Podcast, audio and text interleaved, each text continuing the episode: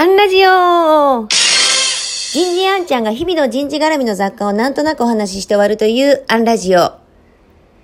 今日は、段取り8部。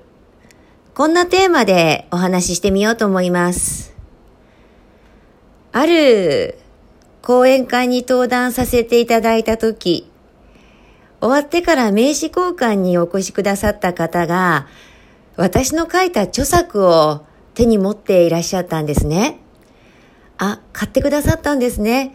ありがとうございますってお声かけたら、その方はおっしゃいました。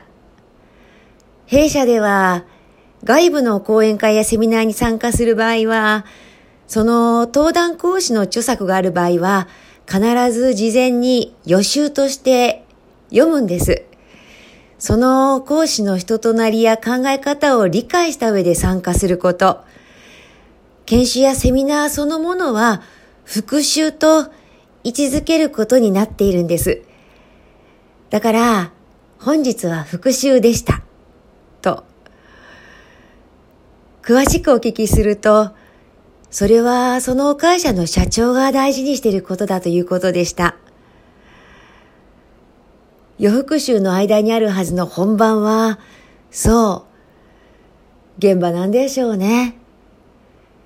今、私は、週末に経営の大学院に通っています。今2年生なんです。その大学院では、1科目1つのクラスが3時間あるんですけれども、その3時間のクラスに参加するために、5時間から長い時は10時間以上の予習が必要なんです。結構大変です。仕事の隙間隙間になんとか3クラス分ぐらいの予習を常にやっているような状態です。でも、その予習をやってから行かないと、予習をやってきた仲間に失礼になっちゃうんです。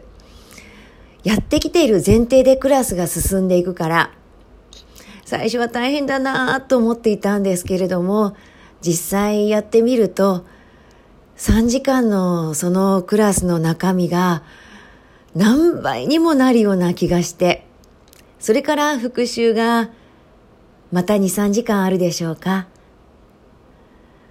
昔の方はよく段取り8部、仕事2部っておっしゃいましたものね。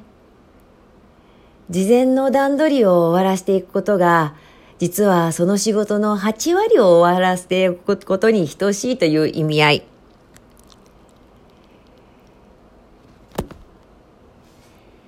決して本番の仕事を大事にしないって意味じゃなくて、でも準備の段階から仕事は始まっているし、そこから差がついているっていうことなんでしょうね。